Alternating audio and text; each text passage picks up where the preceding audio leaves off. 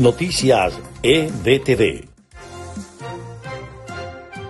Estas son las noticias más importantes de Venezuela, Estados Unidos y el mundo a esta hora. Altos funcionarios de los departamentos de Estado y del Tesoro de Estados Unidos estarían discutiendo propuestas para un fondo que podría liberar más de 3 mil millones de dólares para proporcionar ayuda humanitaria a los venezolanos a través de las Naciones Unidas.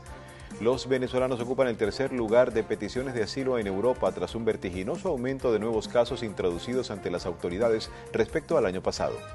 Las lluvias siguen afectando a diversas comunidades en Venezuela con pérdidas humanas y materiales que desbordan a los cuerpos de respuesta inmediata y rescate del país.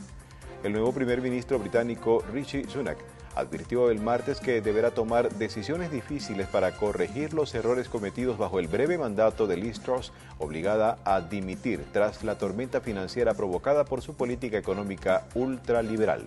Estas fueron las noticias más importantes de Venezuela, Estados Unidos y el mundo a esta hora.